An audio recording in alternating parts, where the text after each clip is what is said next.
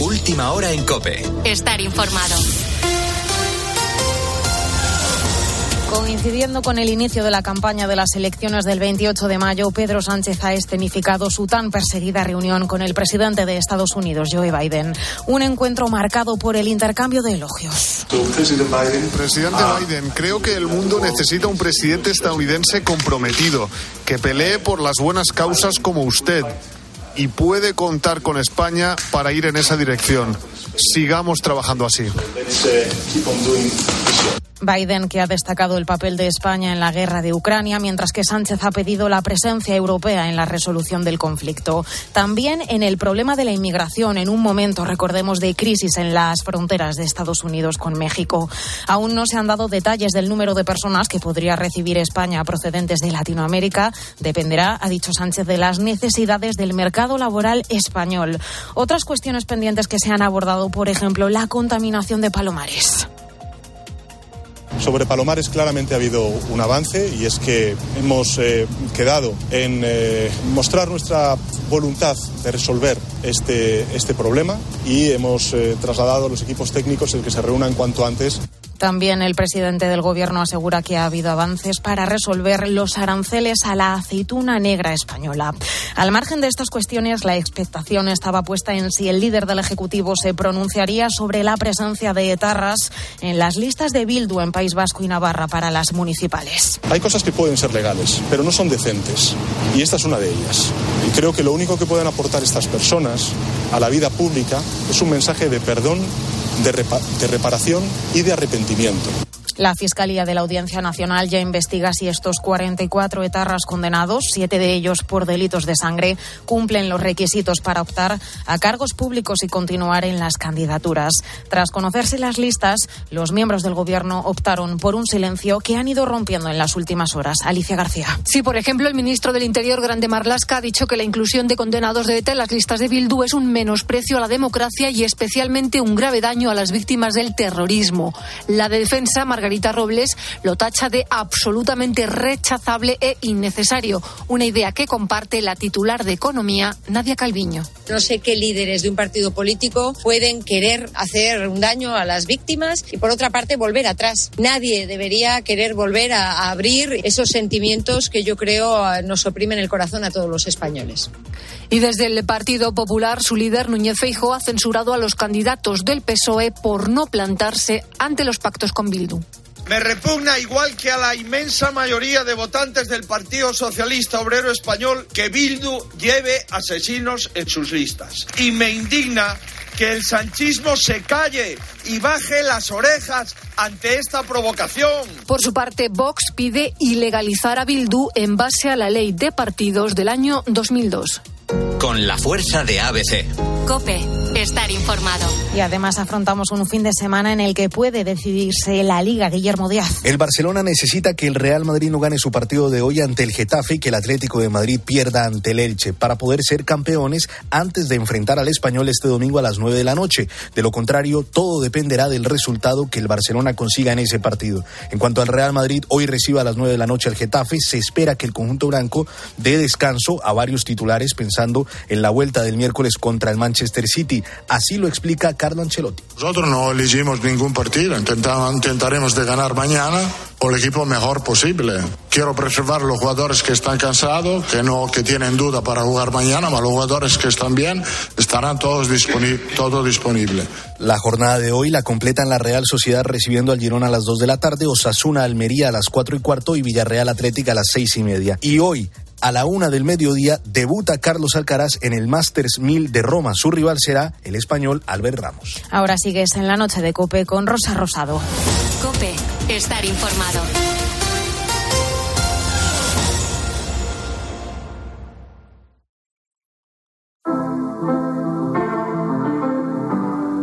Rosa Rosado. La noche. Cope, estar informado. I got my peaches out in Georgia. Oh, yeah. I get my from California. That's that. I took my chick up to the north, yeah. That. I get my light right from the source, yeah. Yeah, that's it. And I see you. your skin. I wanna wrap my arms around you, baby, never let you go. Oh, and I say, oh, there's nothing like your touch. It's the way you lift me up. Yeah, and I'll be right here with you till the end. I got my peaches out in Georgia. Oh, yeah. I get my whip from California. That's that. I took my chick up to the north, yeah. I get my light right from the source, yeah. Yeah, that's it. Seguimos en la noche de Cope. Hoy es sábado 13 de mayo y te aseguro que en los próximos minutos vas a conocer a una de las personas que mejores ratos te ha hecho pasar en la vida. Que seguro estás pensando que exagero, pero ya verás cómo no. Mira, te voy a presentar al barbero de Sevilla.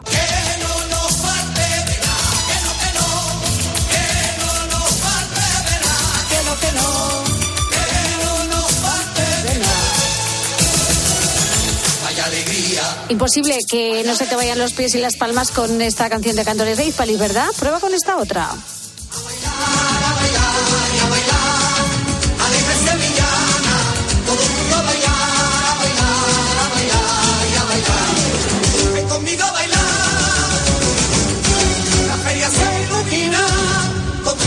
Bueno, son solo dos ejemplos, dos iconos de las sevillanas. Pues que sepas que han salido de la cabeza creativa de Manuel Melado, barbero de profesión, pero lo que podríamos denominar un nombre del Renacimiento por la cantidad de canciones, poemas y libros que ha compuesto. Manuel Melado escribe cuando le viene la inspiración. Porque yo no soy de los que se dice, tiene que estar escribiendo para que te llegue la inspiración. No, en absoluto. Yo no, yo no me voy a partir folio así porque sí ni a perder tiempo. Eh, yo cuando me siento a componer porque me ha venido una idea brillante, eh, o bien sea por un estado eh, de tristeza, o de desencanto, o de celo, o de optimismo, ¿no? Bueno, en total Manuel ha compuesto más de 300 canciones, entre ellas esta otra. Mira la cara a cara que la primera.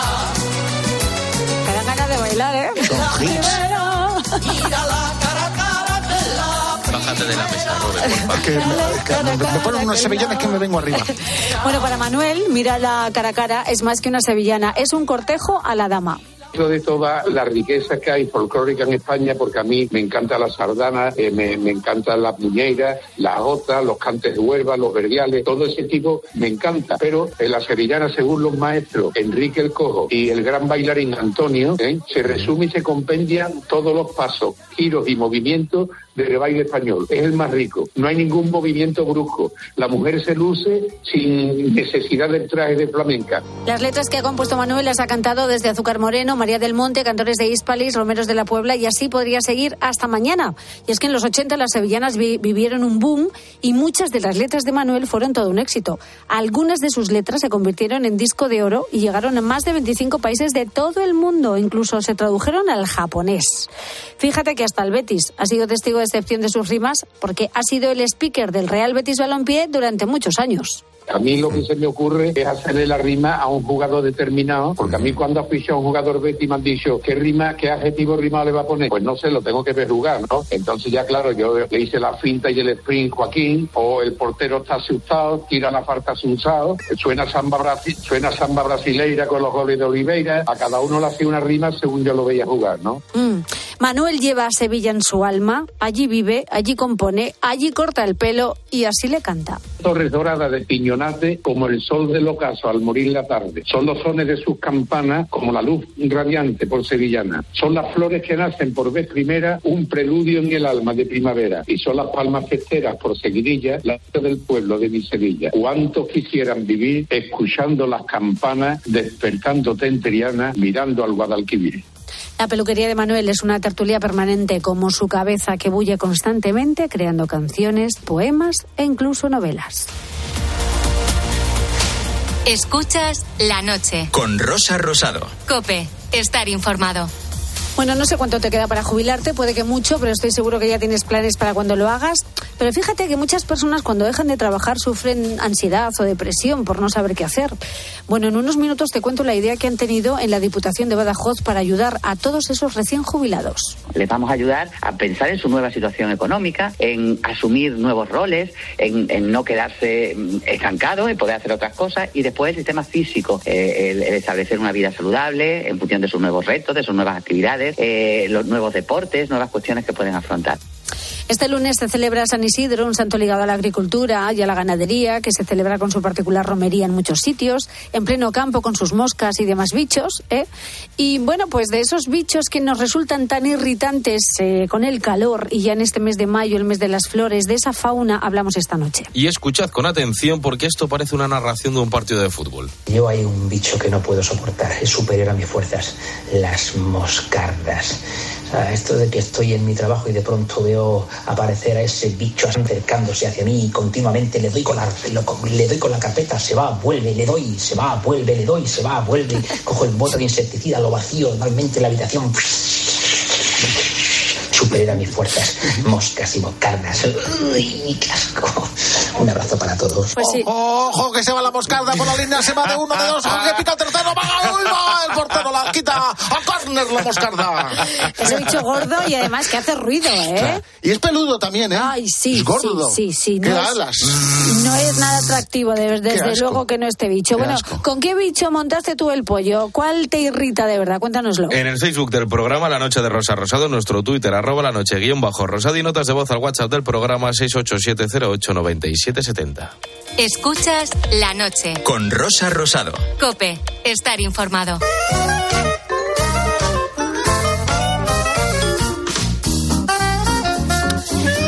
Noche de Cope saludamos ya a mi querido cómico manchego Agustín Durán. Buenísimas noches.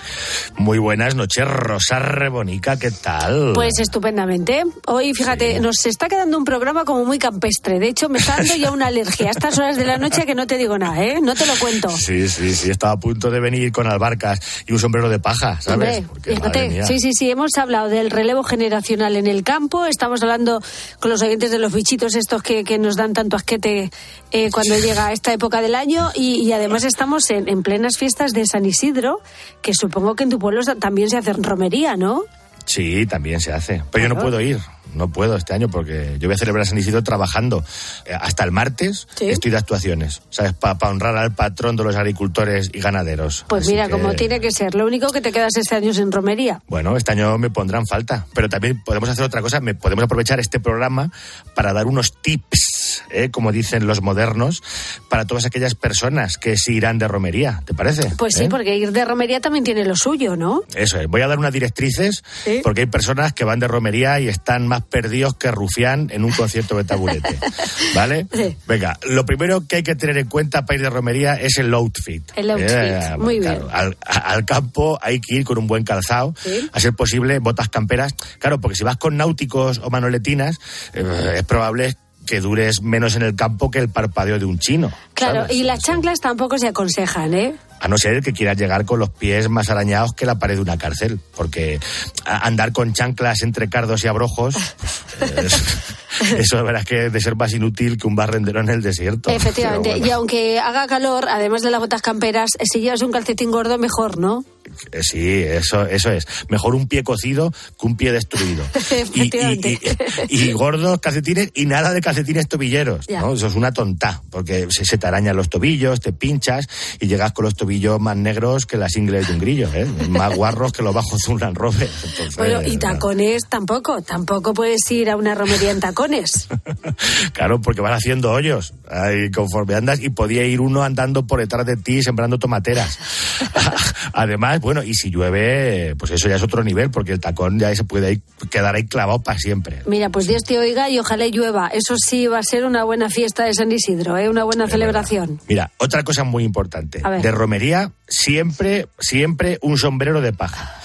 Y, y si es de publicidad, mejor. Qué antiguo ¿eh? eres, Agustín. Hombre, que no, hombre, que no, que eso es precioso. Un sombrero de paja eh, de, un- de publicidad de una marca de tinto de verano o de la cooperativa de San Isidro de tu pueblo. Pues eso es maravilloso.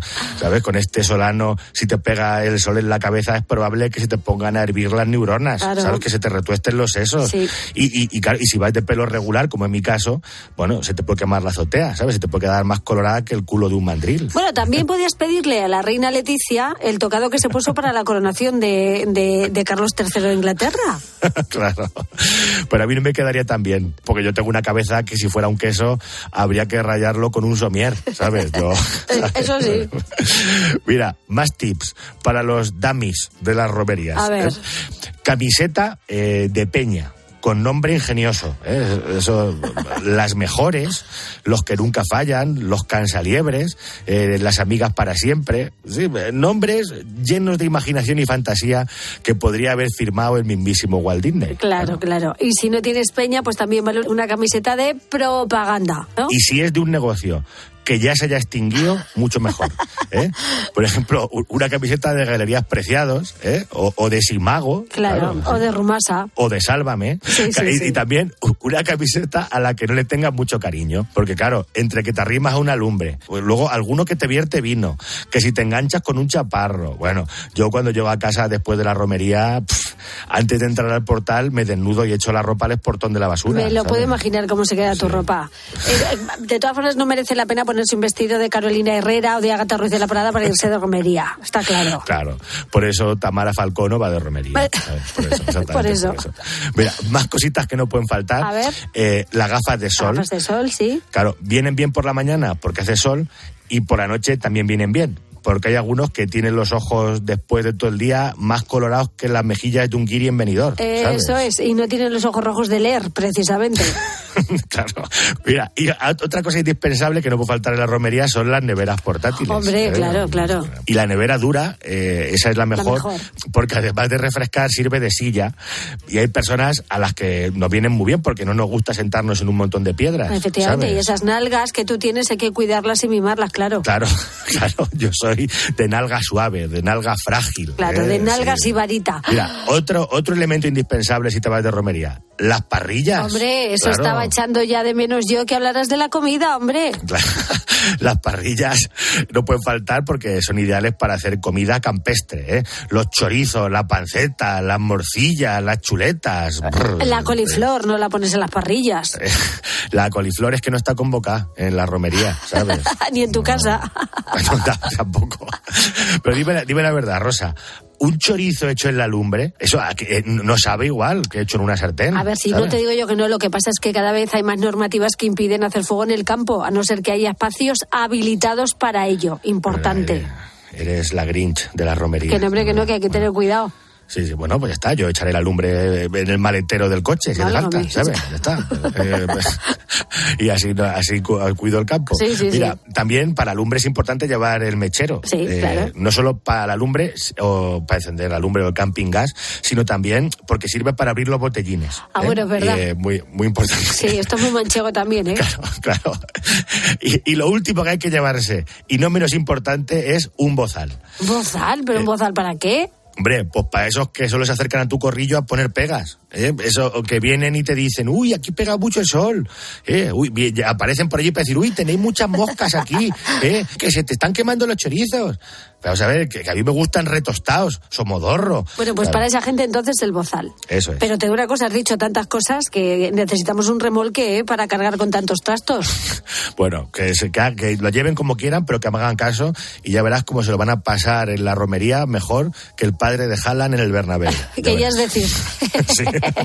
bueno, muchas romerías este fin de semana, muchas el sábado por la noche, un sábado por la noche, por cierto, donde también hay otro planazo y es eh, ver el festival de, de Eurovisión, que no sé si a ti te gusta, querido. Sí, a mí me gusta mucho, me gusta lo mismo que masticar tuercas, ¿sabes? Vamos, que no lo vas a ver.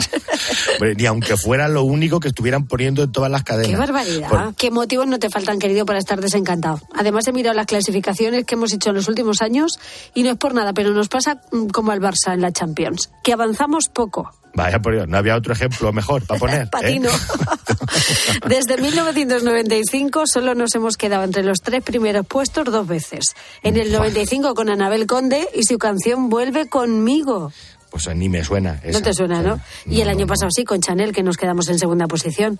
Bueno, de esa sí me acuerdo. Claro. La canción era la del eslomo, la el, el eslomo embuchado. Esa, esa no se me olvida. Y también, yo también me acuerdo de, de la de Beth, que era rubia con rastas. Con rastas. Eh, rastas. Uh, yo le doy gracias a Dios por haberme dejado calvo y no haberle dado a mi madre el disgusto de haber aparecido en mi casa con unas rastas de esas, porque eso, eso no puede ser cómodo, No puede ser cómodo, no.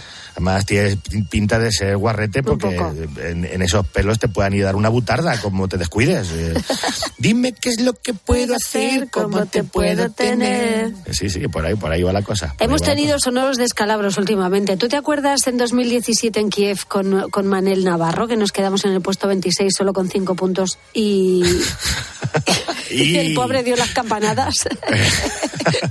soltó, soltó un gallete ahí al final, Ay, ¿eh? sí. Do it for your love. Que parecía el gallo quirico. pobre Pobrecito mío. ¿sabes? No había que ir, Rosa, a estas cosas porque merecíamos haber ganado algún año. eh, por ahí, yo me acuerdo de Sergio Dalma Sí, con Bailar Pegados. bailar. Ese año nos, nos quedamos cuartos. Cuartos, sí. Claro, de hecho, yo tengo 40 años y creo que no he visto a España ganar nunca Eurovisión. Pues la ganó dos veces, en el 68 con Masiel y Sulalala y en el 69 con Salomé y el tema vivo cantando. Ah, en el 69 yo no estaba ni proyectado. Vamos, ni ¿sabes? yo, ni yo tampoco, Eso- querido mío. Eso fueron dos temazos, dos, canciones de temazos. esas que, que no puede faltar en las verbenas Sí. y que sacan el espíritu de animal que llevamos dentro. Porque invitan al berreo. Fíjate, la, la, la, la, la. Eso está, esa letra está menos elaborada que el mecanismo del asa de un cubo. Bueno, pero fíjate qué éxito tuvo. Sí, y bueno, y la de Salomé también incita al berreo, ¿eh? Porque desde que llegaste ya no vivo cantando, ¡Ey! Vivo soñando, ¡Ey! Claro, estamos, estamos intentando aquí que si cantar en inglés, que meter guiños a otras culturas, y estas dos canciones evidencian que para triunfar en Europa hay que berrear como un venado en la época de celo. Pues no sé yo, pues no veo yo a Blanca Paloma berreando, así que vamos a ver qué, qué tal se le da y si hacemos un buen papel. Bueno, ojalá así sea, pero mis expectativas están desactivas. Para que veas cómo me siento en tu Eurovisión, qué mejor que contártelo con la música del La La La de Maciel. ¿Verdad? Esta no la, no la he compuesto yo. Qué raro que tú digas eso, amigo. Hoy no tengo ganas de engañar a nadie. Va a ser complicado, sí. Como todos los años, ya llega Eurovisión. Todos los eurofanes lo viven con fervor. Y aunque siempre vamos con mucha ilusión, a la hora de los votos nos comemos un mojón. No hacemos nada de nada, naufragar. Siempre quedamos fatal.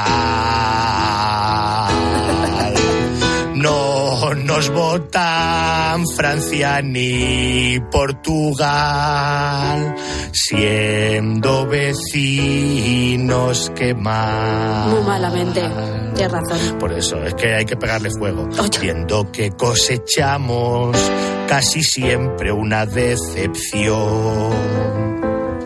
Para el año que viene tengo la solución. Que se presente Leticia Sabater. Que con la salchipapa no hay nada que perder. No hacemos nada, nada de nada, naufragar. Siempre quedamos fatal. La duda está en si alguien nos votará, aunque sea por pena nada más. Alguien habrá, hombre. De todas Sí formas, no. queridos, para berreos los tuyos, ¿eh? A estas horas de la noche. Claro, es que estoy de acorde con lo que viene. Te voy a dar, Este mañana. te voy a dar ten points, ¿eh? Hombre, dame, dame los 12, ¿no? No, no, no, no, que si no te, te relajas, ¿eh? Así te Ves. dejo un poco de margen de mejora. ¿Ves? Ni los nuestros, no, entre nosotros no votamos. Bueno, querido mío, eh, donde sí estás triunfando es en el espectáculo 20 años de tontas, que no para, no para estos días de, Sí. de San Isidro. Dime dónde estás. Mira, hoy estaba en Cenizate y ya, ya es- el- hoy día sábado me voy a Loranca de Tajuña. El domingo estoy en Villatobas, el lunes en Villa García del Llano y el martes en Cañada Juncosa. Muy ¿eh? bien. La gira rural de San Isidro. Eh, Pues mira, sí señor, que- sí señor. Si alguien se me despista, en las redes sociales de Agustín está todo puesto. www.agustindurán.com. ¿Vale? Y estoy en el Instagram, que soy Jaúl Durán, en Twitter, Agul Durán, estoy en todos lados, Muy en bien. Facebook. Y, y- y como voy a estar actuando también en, en alguno de estos shows que son al aire libre, Sí. es probable que por fin llueva. Te iba a decir que afines un poco por si acaso, pero bueno, no, no. No, no, no. eh, Haces bien. No, no. Tú berrea y que llueva, Yo- que es lo que necesitamos. Yo, como siempre, para ver si cae bien. Querido Agustín Durán, muchísimas gracias y te mando un beso muy grande, guapo. Venga, un beso hermosa. Adiós, hasta la semana que viene. Chao, chao, chao. Rosa Rosado. La noche. Cope. Estar informado. Hay un rayo de luz que entró por mi ventana y me ha devuelto las ganas, me quita el dolor. Tu amor es uno de esos que te cambian con un beso y te pone a volar. Mi pedazo de sol, la niña de mis ojos, tiene Esos bichos que vuelan precisamente, ¿eh? bichos que nos desagradan profundamente, que nos generan situaciones incómodas. Hablábamos antes de las hormigas estas voladoras y resulta que en Canarias hay unas cucarachas que vuelan, que esto ya es el no va más. Es el no va más del asco. Del asco total. La porquería volando. Del mega asco. Se te mete en el coche una de estas cucarachas y qué haces, una avispa ahora. No, yo quemo el coche. Con quemo el estos coche, lo regalo. Es un peligro, se lo regalo ¿eh? a mi peor enemigo. Es un peligro. Hay que, hay que mantener la calma, ponerse a la derecha, pararse, abrir las ventanas y salir porque te pica o te La tienes un avispa, lío. una mosca vale, eh, son pesadas, pero la avispa tienes que tener un cuidado. Sí, sí. Bueno, a grandes problemas, grandes soluciones. Estaba en el piso de una antigua novia mía, hacía calor, era verano, dejamos las ventanas abiertas de su habitación. Total, que cuando pasamos nos encontramos ahí un murciélago ahí a sus anchas, trepando por las paredes, por la cama, por todos lados. No nos atrevíamos a, ni a echarlo, ni, ni a atraparlo, ni nada. Hasta que ya ella, cuando vio que estaba el murciélago en, el, en la cama, cogió un barreño, lo atrapó y cogió la sábana de la cama y la tiró por la ventana. Y así es como Ah, se fue claro. el murciélago. ¿Ves? Un barreño, una sábana por la ventana, los, los, los vecinos la denunciaron, se la tiró, joder, no se puede. un poco más y tira la cama. Claro, claro, es que da asco, da asco, da un poquito de asco, pero con un trapo lo puedes coger. Asco y un, a ver, un poco repelús. A mí me daría miedo encontrarme con un murciélago. Pero son, son monos. No, no, no, no, nada. Solo Batman. Y si eso. Ah, vale. bueno, los traumitas siguen ahí, pasan y pasan los años y hay gente que podría morir de un infarto todavía. Es que me pasó un caso, estado en el instituto, que tendría yo entonces 16 años, y había una araña de esas peludas, la pisé, se me llenó la pierna de arañas pequeñitas, corriendo por la clase, pegando gritos, yo qué sé, aquello fue, no lo he superado desde entonces. Tengo 47 años y no lo he superado. Yo cada vez que veo un bicho de eso, a mí me tiran una broma de estas que gastan los americanos, me tiran una araña de esas al cuerpo y muero en el momento, o sea, me da un patatús. Pero escúchame, es una araña que se desintegra en otras más pequeñas. Pues y no lo sé. Igual las tenía No sé. ahí en la Ah, tripa, ¿no? Criando. cállate. La broma americana es como el gallo, ¿eh? Por cierto, en, en épocas de sequía, ¿dónde se meten los caracoles, pobrecillos? Estamos hablando de bichos y de asco. En de la estas cazuela. Ay, a mí no me dan asco. ¿Los caracoles no te dan asco? No. Me encanta. Un tío que va baboso co- llevando la casa a cuestas. Pobrecito mío, Ahí en tu, tierra, en lleva. tu tierra se comen mucho. Sí, pues para ellos yo no... no... No, a mí comerlos no, porque además me da mucha lástima. No, no. los ¿Sí? he probado nunca de la lástima. A mí el caracol me, es- me, me da mucha simpatía. Ah, sí, claro, no, tiene, es muy a, expresivo mí de lo que, cara. a mí lo que no me gusta es que encontrármelos muchas veces pisoteadas por los suelos porque cuando llueve y salen, Claro. claro, la gente anda y eso sí que te hace ruido cuando pisoteas Sí, un- sí. por el cico mío. Sí, verdad. Pero a mí me gustan mucho los caracoles. Ah, vale, vale, vale, perdóname, no sabía yo que fueran tan simpáticos los caracoles Juremos ahora. los caracolicos, pobrecicos míos. A ver, bichos con, el, que- con los que has montado un pollo, que te desagradan mucho y que te los has encontrado y no te apeteció un Cuéntanos, carajo. cuéntanoslo en el Facebook del programa La Noche de Rosa Rosado, nuestro Twitter arroba la noche guion bajo rosado y notas de voz al WhatsApp del programa 687089770.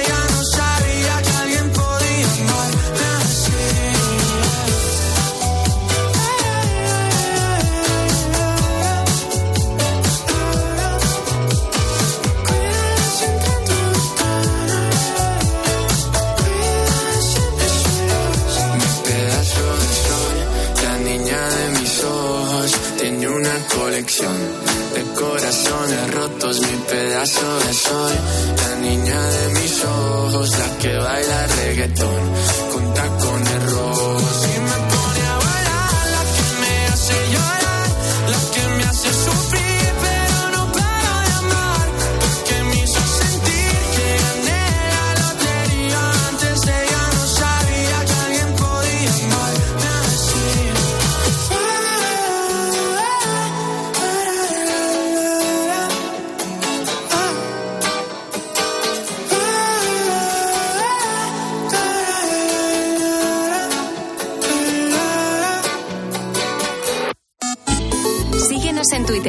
arroba cope y en facebook.com barra cope.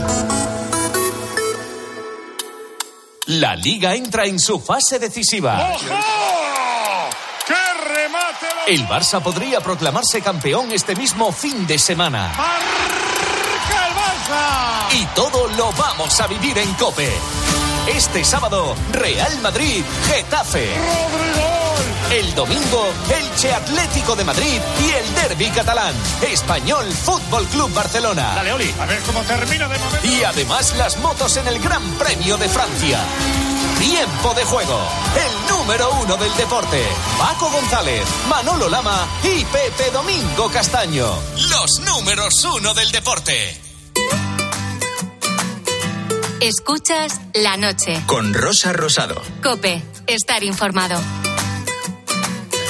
Bueno, pues aquí en la noche de Cope, como siempre, nos gusta contarte esas otras historias que también nos han llamado la atención, Álvaro. Mira, Rosa, yo sé que a ti te falta mucho, pero que mucho, mucho para jubilarte. ya me gustaría a mí que me faltara No, menos. sí, hombre, más que a mí te falta. Hombre, bastante. Un par de añitos más te falta. Bueno, pero seguro que has pensado en qué vas a hacer cuando te jubiles. ¿Tienes planes de jubilación? Ay, no sé. ¿Eh? ¿No sabes lo que vas a hacer? Así a bote pronto es una cosa que todavía no me he planteado, ¿eh? Yo alguna vez sí que me lo he planteado, ¿eh? A mí me gustaría viajar, por ejemplo. Mira, eso puede dar a una persona felicidad, alegría, pero es que otras personas que no tienen un plan de jubilación, pues ese cambio de vida tan brusco les puede generar ansiedad, les puede generar depresión. Llevas toda la vida haciendo lo mismo y de repente dejas de hacer eso y ¿qué haces? O sea, ¿tú cuánto tiempo llevas haciendo radio? Desde que me acuerdo. Imagínate dejar de hacer radio de repente. Pues que sí, que me costaría. Efectivamente, pues mira, la Diputación de Badajoz están inmersos en una renovación de personal, está muy envejecido, y entre este año y, y el, y el año pasado, pues se han jubilado unas 100 personas aproximadamente. Hanna Calderón es la directora del área de Relaciones Humanas de la Diputación y asegura que este no es un, un problema solo de su provincia, sino que de muchas no más. solo en la Diputación de Badajoz, en los próximos años, a nivel nacional, en todas las administraciones del Estado, se jubilarán 120.000 personas al año. Entonces es un problema en la Diputación de Badajoz los dos próximos años el 14%. En una plantilla entre 1.500, 1.600 en función de la personal temporal que tengamos, es mucha gente. Entonces pensaron en los que se van, en los que se van a quedar y pues han ideado lo siguiente. Establecimos un modelo, un método que se llama el de las siete llaves, que se inicia con la, con la transmisión del talento de los que se van hacia los que vienen y también con la ayuda, a la- el acompañamiento, a la jubilación a aquellos que se quieren marchar. muchos sufren de ansiedad, ¿no? Por, por, por impedir, ¿no? El que no les dejen trabajar cuando ellos aún quieren. Y pensando en ellos, esta institución, la Diputación de Badajoz, ha puesto en marcha un programa para darles las herramientas necesarias y afrontar con, con garantías este momento de cambio. Eso es un problema que genera mm, ansiedad, como tú decías, que genera una situación de desestabilización. Entonces nos planteamos primero mm, ser egoístas y coger todo lo que ellos nos pueden aportar para los que vienen. Basándonos en la Odisea, y, eh, establecimos un sistema de mentorizaje. Cada uno de los que se van serán mentores y los que se quedan son los telémacos que recogen esa, ese talento. Claro, tienen en cuenta, pues, ayudarles, no solo en el plano emocional, sino también en el plano práctico. Sistema emocional, el mental, el financiero. Les vamos a ayudar a pensar en su nueva situación económica, en asumir nuevos roles, en, no quedarse mm, estancado, en poder hacer otras cosas. Y después el sistema físico, eh, el, el establecer una vida saludable en función de sus nuevos retos, de sus nuevas actividades, eh, los nuevos deportes, nuevas cuestiones que pueden afrontar. De hecho, Rosa se les anima también, se les ayuda a formar una asociación para que puedan irse juntos de viaje, para que puedan, yo qué sé, pasar tiempo juntos, hacer hobbies juntos y les piden que sean observadores para que la Diputación no pierda su alma ni su función, la de, pues, servir a los ciudadanos, que para eso está. Claro, eh, lo importante es que alguien que haya pasado por ese momento, pues les ayude. Una ¿no? persona con experiencia en jubilación. ¿no? Pues eh, te presento a Santiago Rodríguez, que cumple dentro de unos meses 64 años, es fotógrafo de profesión y podríamos decir que tiene la vida de la Diputación en fotos. Ahora está a punto de jubilarse y nos cuenta cuál es su sensación. Es un poco agridulce, ¿no? La verdad es que mi trabajo es un poco eh, como yo empecé como aficionado y realmente ya le he perdido el gusto a la imagen. Más que un trabajo es una afición, ¿no? Ahora se va a dedicar a su otra afición, que es cuidar su huerto, a sus animales y, por supuesto, seguir haciendo lo que ha sido su gran pasión, que es la fotografía. Pues fíjate qué interesante, ¿no? Que, y qué importante que todo ese vínculo que generaron trabajando se mantenga también durante la jubilación, como por ejemplo con esas asociaciones de jubilados. Rosa Rosado. La noche. Cope, estar informado.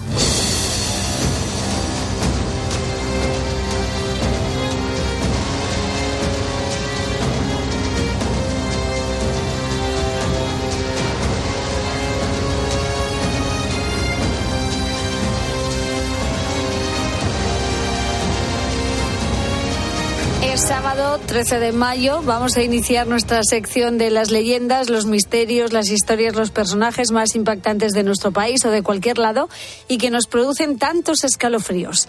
Y para ello contamos con alguien que siempre está inmiscuido en estos temas, como es el experto José Talavera. Buenas noches. Buenas noches, Rosa. ¿Qué tal va la vida? Pues eh, hasta ahora bien, porque de repente nos vamos a meter en el mundo extraterrestre Madre que tantos mía. escalofríos me provoca. Pues la verdad está ahí fuera, ¿eh? Y de hecho, Está ahí fuera. cada vez más, cada vez más.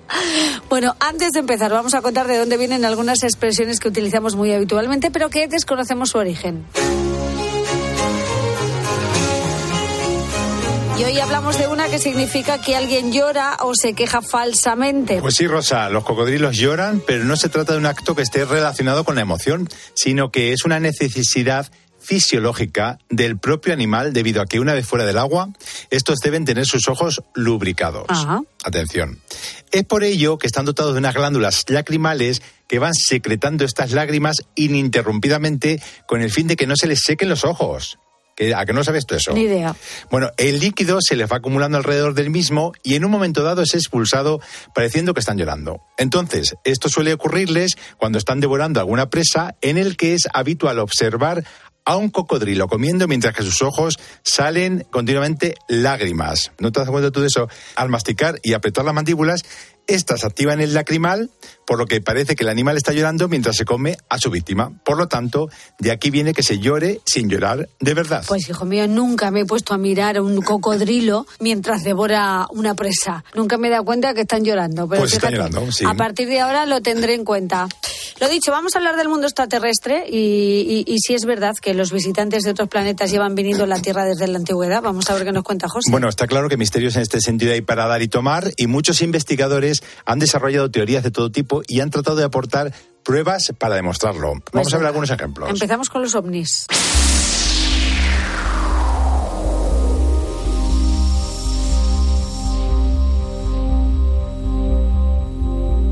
Vamos a recordar una oleada ovni que hubo en Estados Unidos entre 1896 y 1897 que dejó sorprendidos a sus habitantes durante mucho tiempo. Sí, Rosa, a finales del siglo XIX, principios del XX, en todo el mundo había muchísimas pruebas técnicas fallidas y exitosas de dirigibles, como intento pues, de nuevo transporte aéreo. Sí.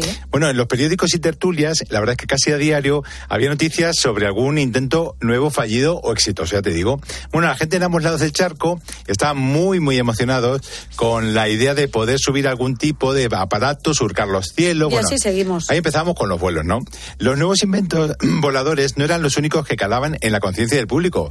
También aparecían libros de gran éxito, pues en todo el mundo, como las obras de Julio Verne, por ejemplo. Bueno, en este contexto, en estos años que tú dices, 1896 y 97, hubo una oleada de avistamiento de astronaves y naves misteriosas, como se decía antes, que fueron recogidos por los periódicos de la época. Bueno, los primeros fueron en el oeste de Estados Unidos, después se extendieron al este del país, desde finales del año primero al del 97. Bueno, los informes típicos realizados por las autoridades locales y los medios de comunicación escrita mencionaban aeronaves con luces que no podían comparar con nada de lo que tenían conocimiento hasta el momento.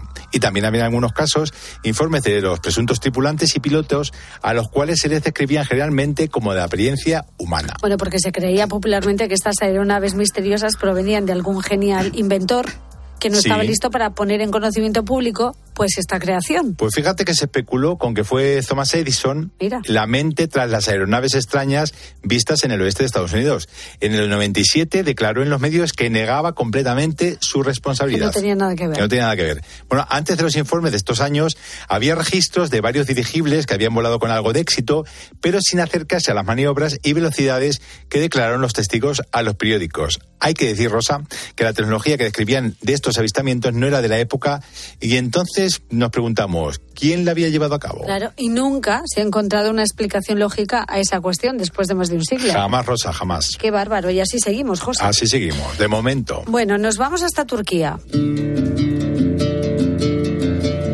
Porque aquí se supone que se pudo ver el primer ovni en piedra. ¿Y cómo se llama esta nave, por cierto? La nave de Toprakale. Anda. ¿Qué te parece, Rosa? Pues ni idea. Bueno, pues yo que he estado investigando un poquito en, en libros que tengo en casa y tal, y sobre los misterios de la ufología, yo he visto en este libro 50 pruebas de visitas extraterrestres en la antigüedad de Sidonia, que le dan un lugar preponderante. Bueno, ¿Por? pues las pri- porque mira, las primeras noticias de esta escultura provienen del año 73 del siglo XX y según se cuenta se encontró en la ciudad de Tuspa, que hoy es Toprakale, en Turquía y que está muy cerquita de la frontera con Siria. Ajá. Bueno, representa una forma humanoide a borde de una nave, es curioso verlo, la verdad, y vestido con un traje espacial. Se supone que es una prueba concluyente de que hemos sido visitados por civilizaciones extraterrestres en el pasado muy lejano, si no fuese porque se dice que es una falsificación. O sea, que esta escultura con forma de ovni es mentira. Se supone que sí, pero es que no se sabe realmente. Bueno, Ya. a principios de los años 90, algunos arqueólogos alemanes e ingleses se interesaron pues ante los rumores de la existencia de esta estatuilla, estatuilla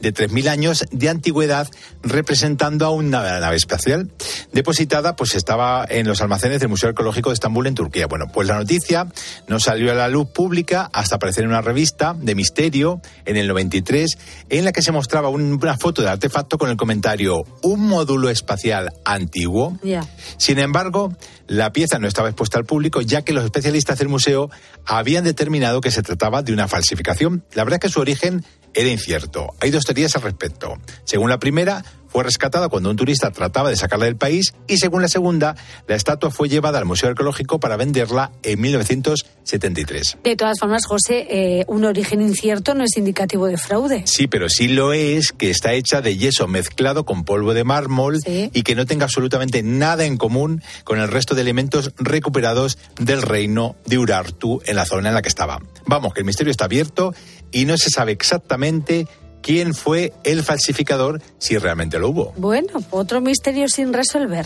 Volvemos a Estados Unidos. Porque en Utah se descubrieron unas pinturas de 8.000 años de antigüedad en las que también habían pintado unos seres extraños, José. Sí, sí, estos eran los humanoides de Sego Canyon. Bueno, están ubicados en las formaciones rocos- rocosas de esa área y se puede apreciar pues intrigantes petro- petroglifos, figuras que parecen sacadas de una película de ciencia ficción sin ninguna duda. Y bueno, generalmente las imágenes eh, grabadas en piedra en cada, están eh, encontradas en cada rincón del planeta, pues tienen un significado cultural y religioso a nivel general, ¿no?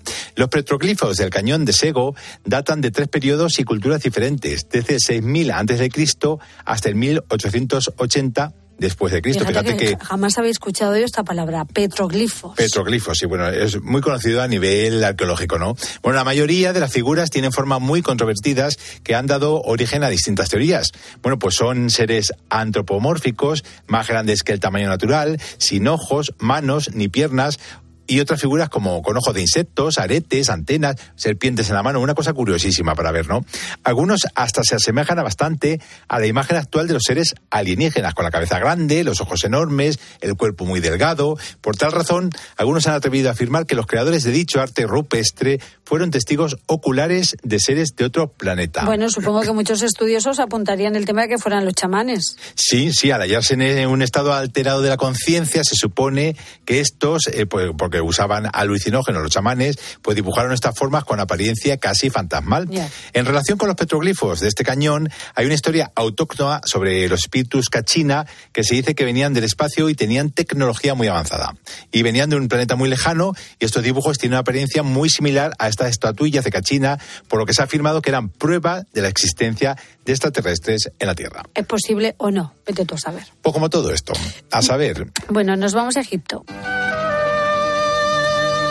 Porque en algunas tumbas egipcias hay algunos mapas estelares de los que se asegura que era cómo planeaban los difuntos de esta civilización viajar por los cielos tras su muerte. Sí, sí, la verdad es que, bueno, en los pueblos del mundo antiguo, en América, Asia, Europa, la región mediterránea, bueno, pues los faraones y nobles egipcios asociaban las estrellas con los dioses y creían que, bueno, con sus dioses concretamente, y creían que después de su muerte, pues podrían hacerse dioses, convirtiéndose en estrellas inmortales que brillaran en el firmamento nocturno. Qué Bueno, bonito. Intentaban asegurar su ascenso y navegación por los cielos nocturnos mediante elaboración, eh, elaboración de elaborados mapas estelares y calendarios pintados en sus tumbas. Bueno, pintaban ojos en la superficie de los ataúdes para que el difunto pudiera ver lo que ocurría en el mundo exterior. Fíjate qué cosas muy curiosas, oye, pero ¿y sería verdad que lo podían ver? No lo sabemos. Bueno, pero es curioso lo que hacían los egipcios, ¿no? Bueno, se afirma que las estrellas pintadas en el exterior de los sarcófagos era una especie de mapa que permitía al difunto navegar por el cielo realmente por la noche. Los especialistas pensaban hasta ahora que era algo parecido a relojes para marcar el tiempo,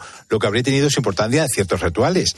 Las pinturas de los antiguos astrónomos sobre algunas de las tumbas dividían la tabla en cuadrantes por medio de una franja vertical y otra horizontal. Es muy curioso de ver para quien quiera verlo. Bueno, a lo largo de la horizontal había una línea para la escritura en la que se invocaba a varios dioses egipcios y a lo largo de la vertical se pintaban imágenes de cuatro de los dioses. Y a partir de aquí se supone que podían surcar los cielos de una manera efectiva cuando pasaran a mejor vida como cualquier extraterrestre. Pues fíjate qué cosas más interesantes Mm. sobre los extraterrestres visitando la Tierra durante toda la historia. Mucho, y mucho, que mucho. quedan reflejados en dibujos y en esculturas. Y todavía habrá, digo, que vengan por aquí. Algún extraterrestre he visto yo por ahí por la calle.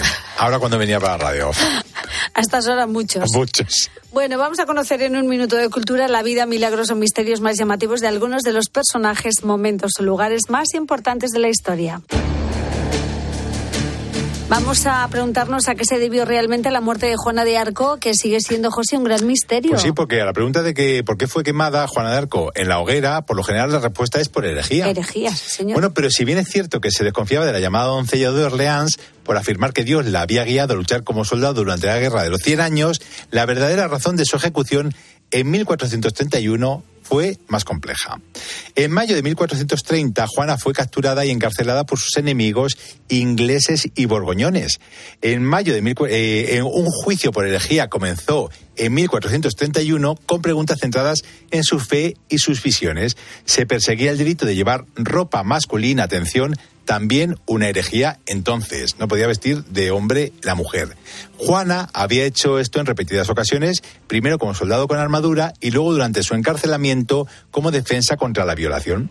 Sorprendentemente fue por esta última ofensa por la que finalmente fue ejecutada, pues se volvió a poner ropa masculina a pesar de que había prometido renunciar a ella. Bueno, la vida de esta mujer es muy interesante, de esta guerrera, Fíjate, ¿verdad? pero fíjate que morir por vestirse de hombre, qué cosa más curiosa. Bueno, eran otros tiempos, José. Ya te digo. Bueno, querido mío, gracias por contarnos esto y acercarnos hasta esa presencia extraterrestre de la Tierra desde hace milenios. Sí, sí, sí, yo te digo. Yo he visto un ovni, te lo conté. Bueno, día te lo cuento otra vez. Yo, lo- yo lo he contado veces ya. Queda pendiente. Un beso grande, Rosa. José Talavera, gracias. Chao.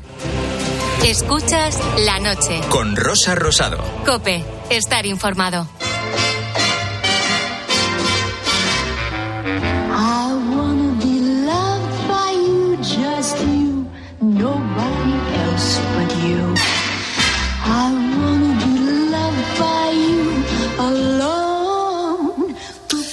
Aquí seguimos en la noche de Cope, donde hablamos también del séptimo arte con nuestro querido crítico de cine, Juan Orellana. Buenas noches. Muy buenas noches, Rosa. ¿Cómo está Juan? Pues muy bien, aquí con novedades variadas, como siempre. Pues sí, vamos al lío. Mira, empezamos con el cazador de recompensas. Estoy dispuesto a ofrecerle dos mil dólares para que traiga a Rachel de vuelta. Mi esposo intentará matar.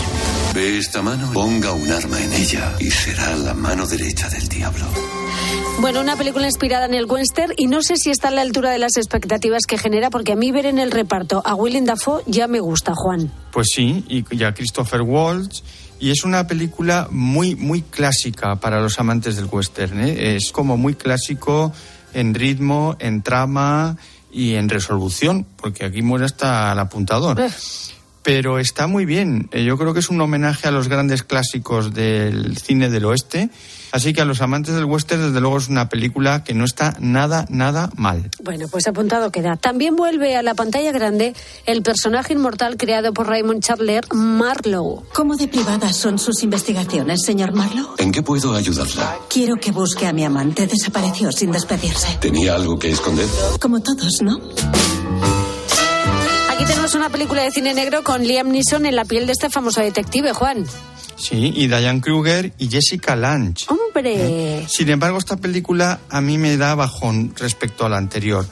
Y en este caso, a pesar del reparto, es una historia que yo creo que no está muy bien contada y no es muy original. Así que muy bien, muy bien vestida, muy buenos ingredientes, pero el cocinado ha quedado un poquito crudo. Bueno, yo recuerdo que tuvo la, se presentó en España en el Festival de Cine de San Sebastián y no tuvo demasiadas buenas críticas, eh, también te digo. Iban un Ya, es poco que en la estas línea. películas que vienen tan precedidas de éxito, tanto del personaje como de actores, Ya. pues la gente espera lo mejor. Mm. Y cuando se quedan en el cinquillo, pues es una gran decepción. Desde luego.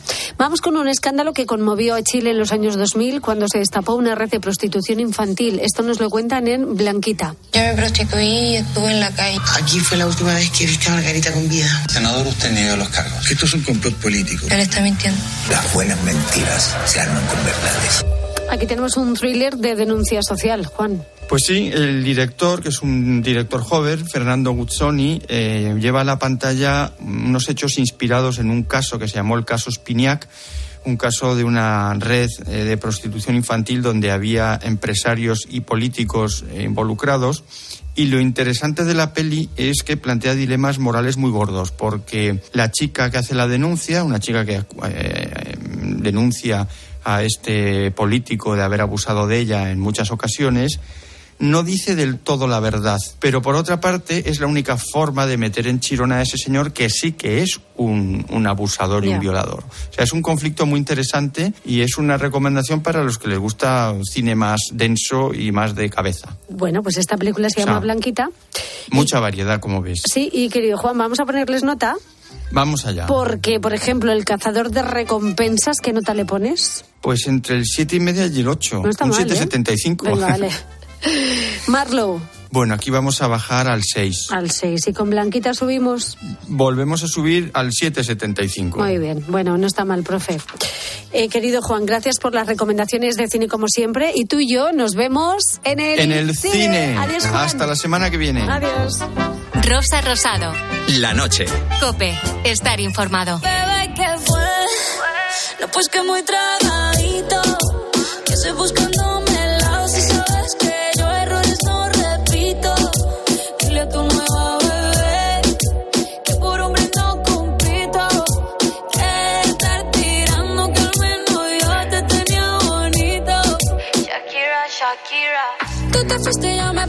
Buah, estamos con la triple M. ¿Qué es eso? Que no me gusta nada esto de la triple M. ¿Qué es la triple M? Más dura, más buena, más, Más level. Más level. Más level. Bueno, hoy, hoy hemos puesto el level muy alto en el programa hablando de bichos que nos desagradan sí. profundamente y nos generan situaciones incómodas. Es que claro, aquí hay algunos bichitos que pueden parecer guays y tal, pero que luego en realidad pues te pueden hacer una buena escabechina. Pues yo me puse un poco nerviosa cuando tenía pues unos 16 años y fui con mis padres al pueblo en Ávila, que a mucho frío. Cuando me voy a levantar de la cama encuentro que a mi lado dentro de la cama había una salamanquesa que me picó todas las piernas y por todos los lados. Pegué un gritillo y, y el bicho que me da mucho asco, mucho asco son las cucarachas. No las soporto. Un beso y cuidaros mucho. Estamos de acuerdo. La salamanquesa es lo que digo yo que es un dragón. Salamanquesa. Pero esas, yo no sabía que picaban.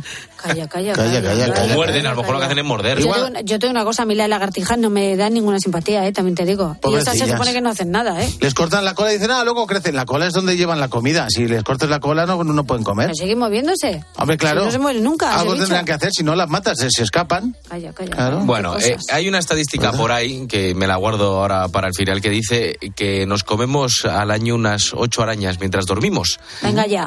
Te digo en serio. Venga ya. Sí, sí, esto- eso, ese dato a este oyente lo mata.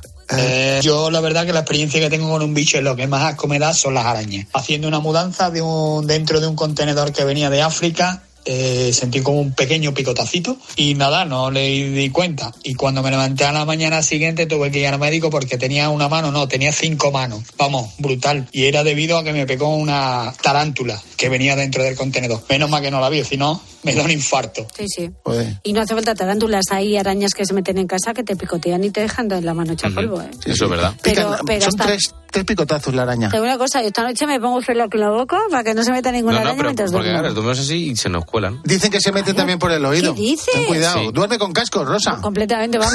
Con tapones. Es un casco de la de, de, de techo de saber, me lo cuelgo en la cabeza. Bueno, se meten ahí, anidan. Una de las razones por las que no me gustan las cucarachas es por la película Men in Black, la primera, ¿la habéis visto? Que el malo es una cucaracha llena de cucarachas y con cucarachas dentro. Bueno, pues ese crujir de las cucarachas es algo que puede conmigo. Pues yo me levanté hace ya un cerro de años, de madrugada, y casi piso una cucaracha negra, zaina, braga, meana. ¡Qué asco! Ya no pude dormir. Claro, y ni yo puedo tampoco. No ya solo de escuchar este relato yo tampoco puedo dormir esta noche. Que son asquerosos. Un saludo a los amigos de Cucal. Cucarachas, lagartijas, tarántulas, arañas, Moscas. moscas, mosquitos, eh, Avispas. avispas, tenemos de todo, ¿eh? que sí, que todos luchan por sobrevivir, pero es que hay muchos bichitos que nos desagradan profundamente y que nos gustaría pues que estuvieran muy lejos de nosotros. Sí, sí, sí, sí. Totalmente. Por ejemplo, también qué asco dan los sapos. ¿En serio? Qué gordos son, qué blandos. Los aprietas y se les... se- qué asco. Los sapos. Las ranas todavía, porque saltan los sapos, no se mueven, van ahí, están ahí siempre con cara de, de- de pena ahí en Bueno. el- en, el barro. Métete en el agua. Claro. Eh, Bueno, hoy hemos hablado de bichos que nos desagradan profundamente y que, que, bueno, gracias a todos los oyentes por los mensajes, les hemos dejado a los oyentes hoy con un cuerpo estupendo. Sí, sí, sí. ¿Verdad? Sí, sí, es verdad. Hemos pisoteado varias cucarachas y, bueno, hemos... Ostras, como lo escucha este programa, la que organiza la ley de protección animal, nos mete un viaje. Bueno, son bichos que no nos gustan. No, Uy, no, y no hemos hablado de los saltamontes, ¿eh? Bueno, pero eso ya para otro Los programa. que me- saltamontes pero yo, que no sabes comido, hacia dónde van a Yo he saltar. comido, yo he comido saltamontes. Yo he Ah, así estás. Bueno, gracias a todos los oyentes por los mensajes que nos habéis mandado, que nos vamos ya, pero seguimos abiertos en las redes sociales del programa. Búscanos en la noche de Cope con Rosa Rosado. Facebook, La Noche de Rosa Rosado, Twitter, arroba La Noche, guion bajo Rosado y notas de voz al WhatsApp del programa 687089770.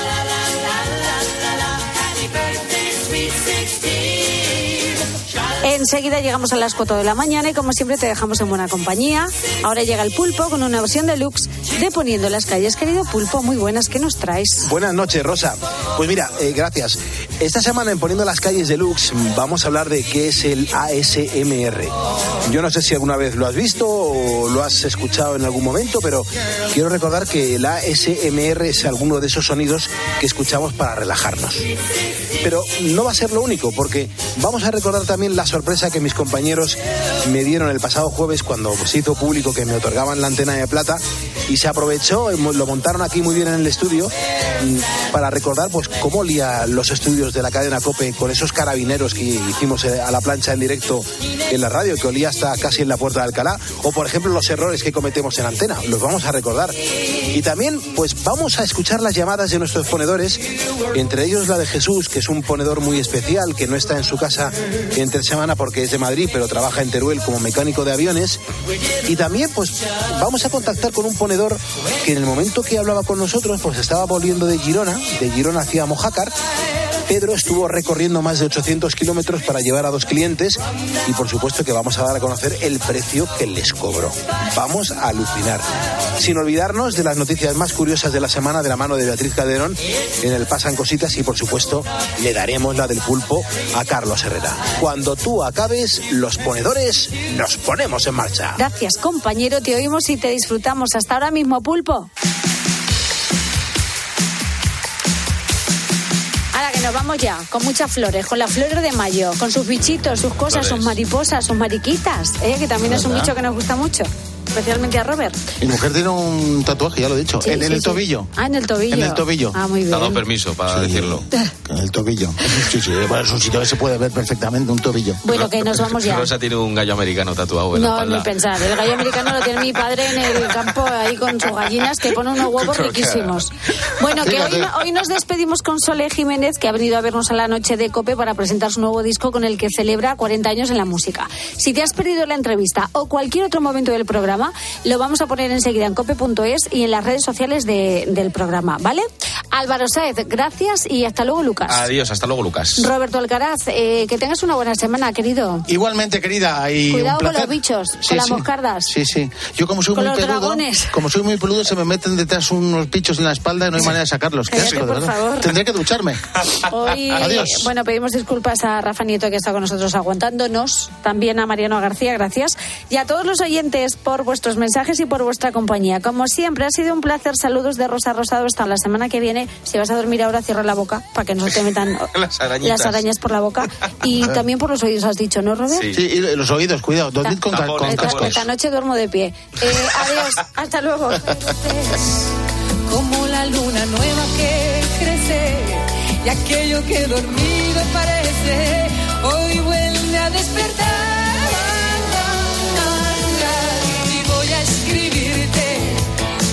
canción de brazos abiertos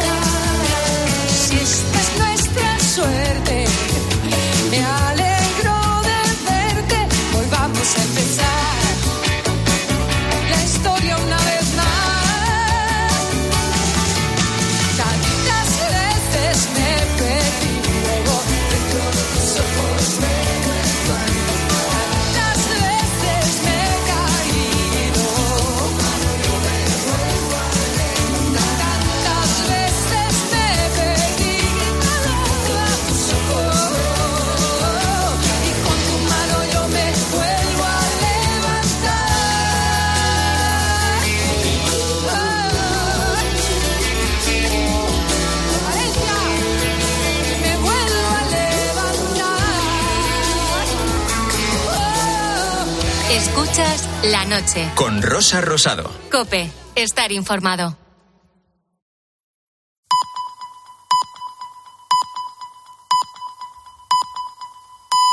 Las